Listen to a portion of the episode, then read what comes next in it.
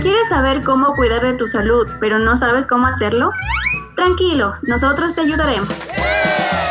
La carrera de gastronomía de la Universidad Técnica Particular de Loja te invita a formar parte de este, tu espacio de conocimiento, con el podcast Las buenas prácticas sanitarias de los niños en el hogar. Los niños en el hogar en donde grandes y chicos podrán adquirir conocimientos que aplicarán en sus hogares. Bienvenidos. ¿Sabías que el agua es un elemento indispensable en nuestras vidas? Y nada de lo que conocemos podría existir sin ella. El planeta Tierra es también conocido como el planeta azul, por la gran cantidad de agua que existe en él, pues cubre casi las tres cuartas partes de todo el planeta que está disperso en ríos, lagos, mares y océanos. Interesante, ¿verdad? Pero no toda el agua que existe en el planeta sirve para el consumo humano. Es por eso que hoy aprenderás a identificar el agua que debes beber y la que no.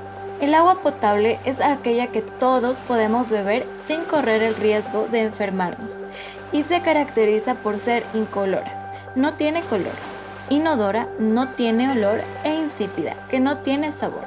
Por otro lado, el agua que debemos evitar consumir es aquella que sea turbia o contenga elementos fuera de lo normal, como piedritas, ramas o tierra. Muy bien, ahora ha llegado el momento de la práctica. Te comentaremos cómo tener agua limpia y segura siempre en casa.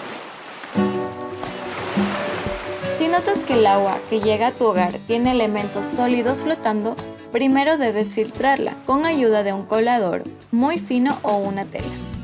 En el siguiente paso usaremos el método SODIS, que consiste en llenar botellas plásticas limpias y desinfectadas con el agua filtrada anteriormente. No olvides tapar bien. Luego vas a buscar un lugar soleado y vas a dejar ahí las botellas aproximadamente 5 horas.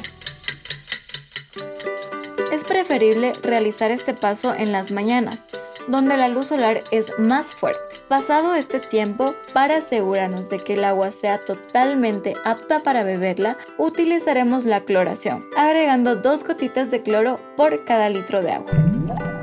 O el hervido, llevándola a ebullición. No olvides pedirle ayuda a un adulto, no queremos que te lastimes. No olvides que debes almacenarla correctamente en recipientes con tapa y dejarla en un ambiente fresco para evitar que se contamine.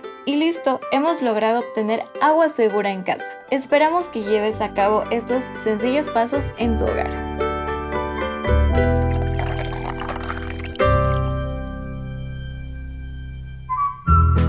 Este fue un aporte de los alumnos de la carrera de gastronomía de la Universidad Técnica Particular de Loja. Gracias por habernos acompañado en este capítulo de podcast. No te olvides de sintonizar esta, tu radio favorita.